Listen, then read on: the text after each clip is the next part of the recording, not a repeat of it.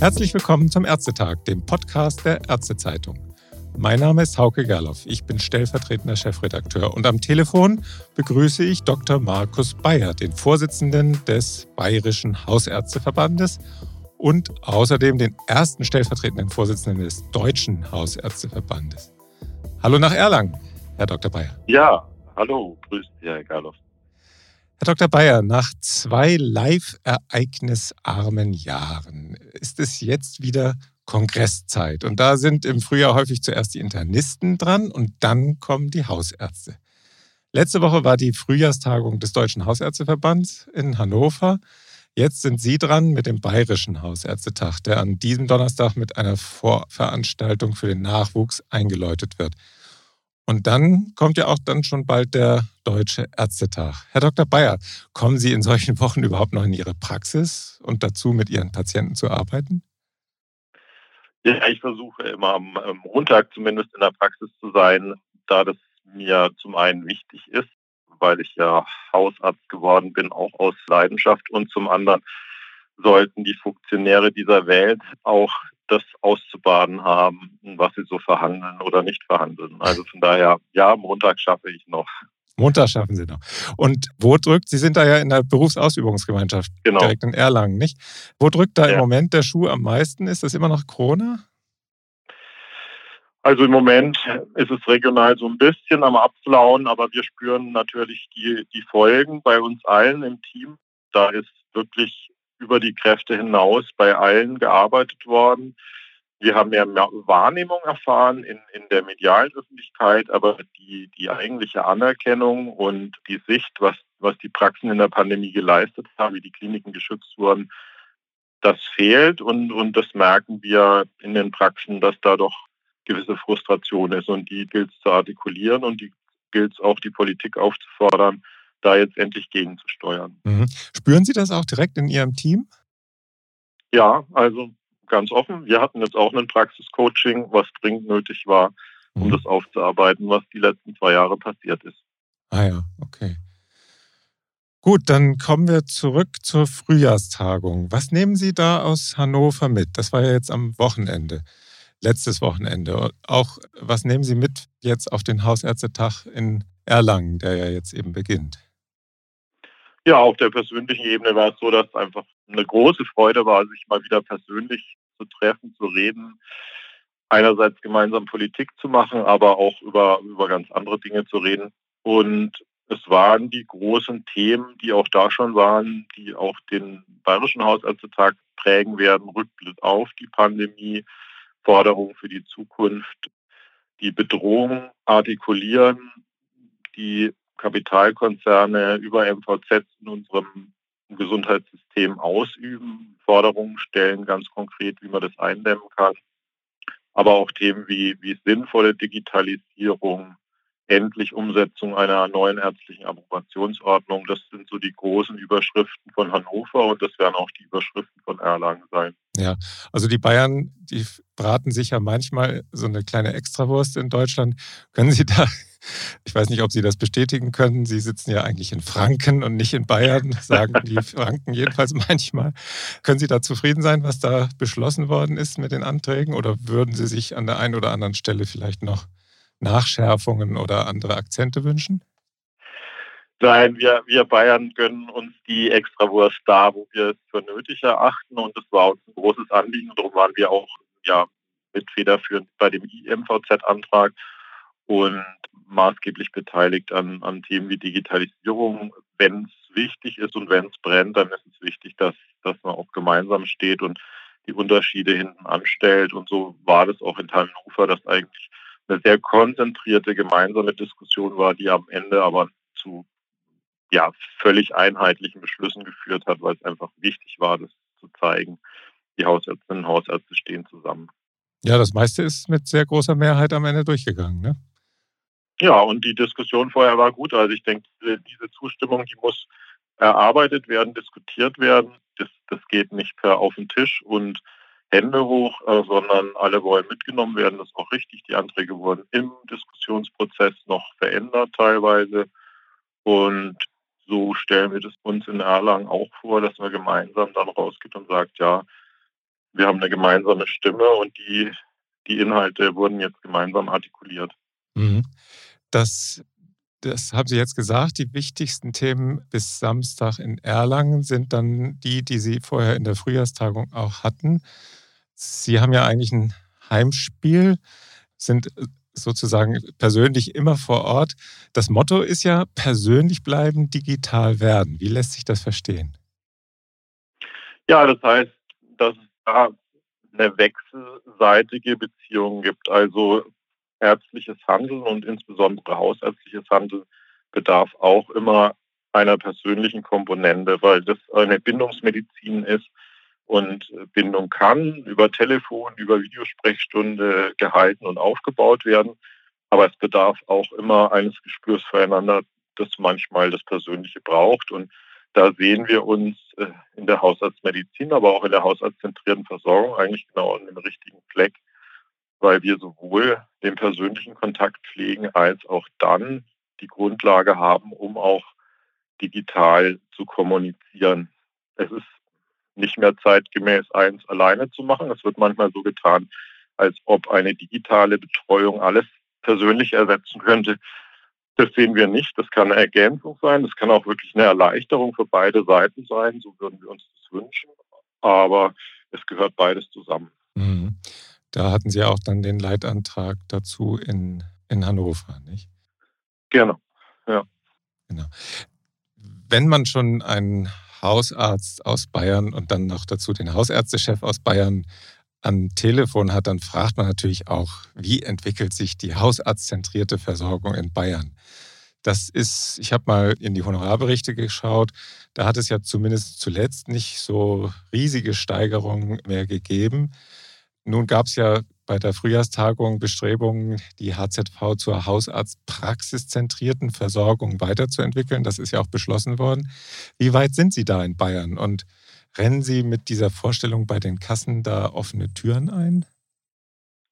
Also das ist ein Projekt, das wir jetzt äh, in den Verhandlungen vorstellen, zu sagen, da wird auch Dr. Ritter bei uns auf dem Hausärztetag in Erlangen einiges dazu vorstellen, dass wir in diese Richtung Teampraxis gehen und dass die Teampraxis insgesamt mit all seinen Professionen zum zentralen Ort der Versorgung wird, wo dann eben auch digitale Angebote eine Rolle spielen, Versorgungsassistentin und so weiter. Und da gibt es ja schon erste Förderungen in den Verträgen zur haushaltszentrierten Versorgung, die gilt auszubauen.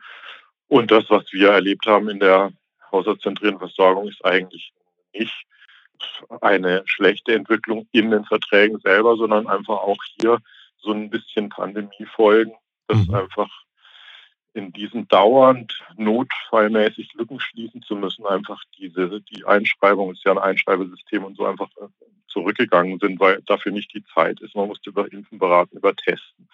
Es war nicht die Zeit an sich selber zu denken. Und ich glaube, das muss jetzt wieder kommen, dass wir an unsere Teams denken und dass wir auch die Versorgung der Zukunft über die haushaltszentrierte Versorgung wieder in den Blick nehmen. Mhm. Ja, das, man kann nicht alles gleichzeitig machen. Ne? Das nein, nein, nein. Sollte aber auch gar nicht den Anspruch haben.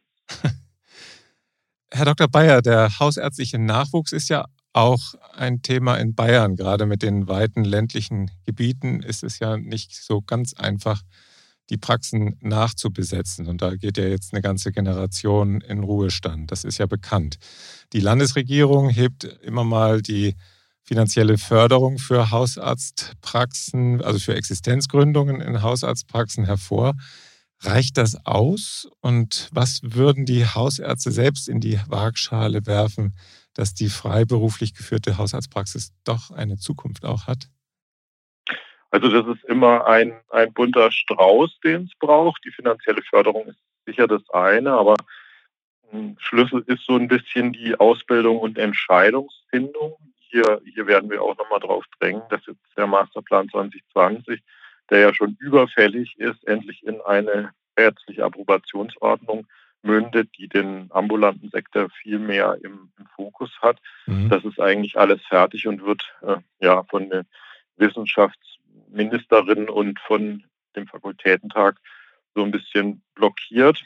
Also das ist wichtig, dass einfach im Studium das schon viel präsenter ist, was in den Praxen draußen für Möglichkeiten bestehen. Und dann geht es um Fördermaßnahmen, die unterstützen wir auch mit unserer Stützung, äh, mit unserer Stütz Stiftung, Entschuldigung, dass es möglich ist, das PJ die Blockpraktikumsplätze, Formulaturen auch auf dem Land so zu fördern, dass nicht zusätzliche Kosten entstehen den Studierenden und dass es möglich ist, das kennenzulernen.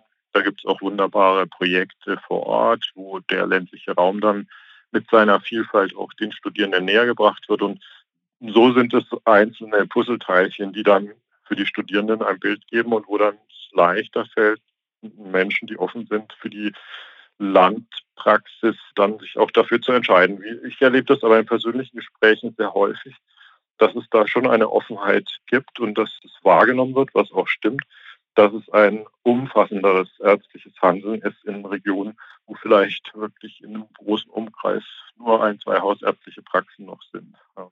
Mhm. Da gibt es ja tolle Projekte tatsächlich. Sie haben es ja kurz angesprochen, also Landarztmacher, denke ich gerade da so im, im Bayerischen Wald, glaube ich, und auch diese Weiterbildungsakademie, die da im Bereich Treuchtlingen ist. Und da gibt es, glaube ich, noch eine in Franken auch. Genau. Äh, also ja, das ja. sind ja tolle Projekte, die da die Kolleginnen und Kollegen vor Ort da anstoßen, oder? Ja, weil, weil in diesen Projekten so umfassend sowohl Inhalte vermittelt werden, als auch so das Gemeinschaftliche gefördert wird. Das ist ja bei vielen Kolleginnen so ein bisschen die Sorge, naja, da bin ich in einer Einzelpraxis oder ländlicher Raum heißt dann für mich ganz alleine zu sein. Das wird da genommen und es werden auch die Freizeitangebote gemeinsam erlebt, sodass ein umfassender Eindruck entsteht bei den Studierenden, was Landärztin sein auch sein kann. Und das sind wirklich, Sie hatten die wichtigsten angeführt, sehr gute Projekte, die, die uns auch weiterbringen. Mhm.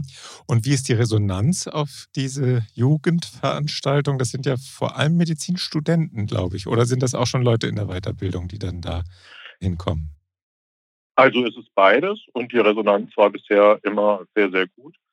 Also wir hatten da immer zwischen 100 und 200 Studierende und Ärztinnen in Weiterbildung da. Und es wird zum Austausch genutzt und ja, weil so auf die wichtigsten Themen hin. Wir erleben natürlich in der, in der Förderung von Allgemeinmedizin, dass die Lehrstühle da eine große Rolle spielen. Die sind meistens auch mit vertreten. Mhm. Da, da gilt es jetzt für uns noch endlich in Regensburg zu einem eigenen allgemeinmedizinischen Institut zu kommen. Das ist mehr als überfällig. Also der, der nordostbayerische Raum wäre dringend darauf angewiesen, ja, dass das verankert wird. Da ja. sind äh, noch hinterher. Mhm. Ähm, ich hatte es ja schon kurz angesprochen, damit kommen wir schon langsam Richtung Ende. Nach dem Bayerischen Hausärztetag ist ja dann vor dem Deutschen Ärztetag, nach dem Spiel ist vor dem Spiel. Ja. Der ist dann in Bremen. Was werden die hausärztlichen Delegierten mit nach Bremen nehmen aus Bayern? Also uns, äh, ich hatte das auch in Hannover in einem unter uns artikuliert, uns ist schon das Wichtigste, dass bei allen Zukunftsfragen, die da diskutiert werden, einfließt, dass diese ärztliche Approbationsordnung, diese Reform dringend auf den Weg gebracht werden muss. Das ist sicher Aus- und Weiterbildung ist eines der Kernthemen mhm. der Kammer und des Ärztetags. Und hier denke ich, wenn wird aus Bayern ein Fokus kommt, dann Sie kennen die Ärztetage auch, da gibt es dann sicher auch Diskussionen, die sich dann da so ein bisschen aufdrängen, ver, verselbstständigen. Da werden wir vor Ort sein, das auch begleiten und schauen. Aber aus Bayern heraus würde ich sagen, Druck für eine ärztliche Approbationsordnung, das ist äh, für die Zukunft der ambulanten Versorgung ganz essentiell, dass da jetzt nicht mehr weiter gebremst wird. Ja, okay, ja, genau. Die GOR wird vielleicht auch so am Rande eine Rolle spielen. Die Bundesärztekammer hatte gesagt, dass vor allen Dingen der steigende Versorgungsbedarf in einer Gesellschaft des langen Lebens und auch die Auswirkungen der Pandemie auf Kinder und Jugendliche größere Themen sein werden. Das sind ja durchaus auch Themen für Sie, oder? Das sind auch Themen. Also beim Thema GOL ist es so, dass aus hausärztlicher Sicht die bisherige GOL so katastrophal schlecht ist in der Abbildung unserer Leistung, dass man schon sehr fatalistisch eigentlich gar nicht mehr viel drauf gibt auf diese GOL. Natürlich wäre eine Reform, die ja auch auf dem Tisch liegt oder sagen wir mal in der Schublade liegt, ja. da an der Stelle dringend nötig. Aber wie gesagt, wir wurden da sowieso schon immer am ausgestreckten Arm verhungern lassen und von daher sind unsere Hoffnungen da nicht so groß, aber die Forderung sollte der Ärztetag natürlich erheben, das ist richtig. Mhm.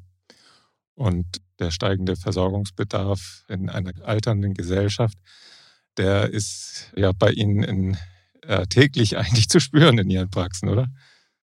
Das ist richtig und das ist aber auch so der Punkt, wo, wo ein Systemwandel, der ja mit der haushaltszentrierten Versorgung schon begonnen hat, noch weitergedacht werden soll. Also in der primärärztlichen Betreuung ein Einschreibemodell auch eine Honorierung des Daseins als Team und nicht äh, der quartalsbezogene Arzt-Patient-Kontakt, der beim Chroniker vielleicht sogar zweimal sein muss, um das volle Honorar zu erhalten. Das ist einfach nicht bedarfs- und zeitgerecht. Also wir müssen dazu kommen, dass, dass Betreuung finanziert wird und nicht Ärztinnen und Patientkontakte. Aber ich denke, der, der Ärztetag kann das andiskutieren. Ich erlebe die Diskussion, hm, was den ambulanten Bereich betrifft, da manchmal ein bisschen fernab und dominiert von stationären Themen. Aber das ist sicher was, was wir politisch diskutieren und, und artikulieren werden. Das die Versorgung im primärärztlichen Bereich langsam umgestaltet werden muss in der alternden Gesellschaft. Aha. Herr Dr. Bayer, vielen Dank für das Gespräch heute. Ich wünsche Ihnen viel Erfolg in Erlangen beim Bayerischen Hausärztetag. Alles Gute für Sie. Ja, danke Ihnen. Wir werden bestimmt eine gute Zeit haben und bis bald.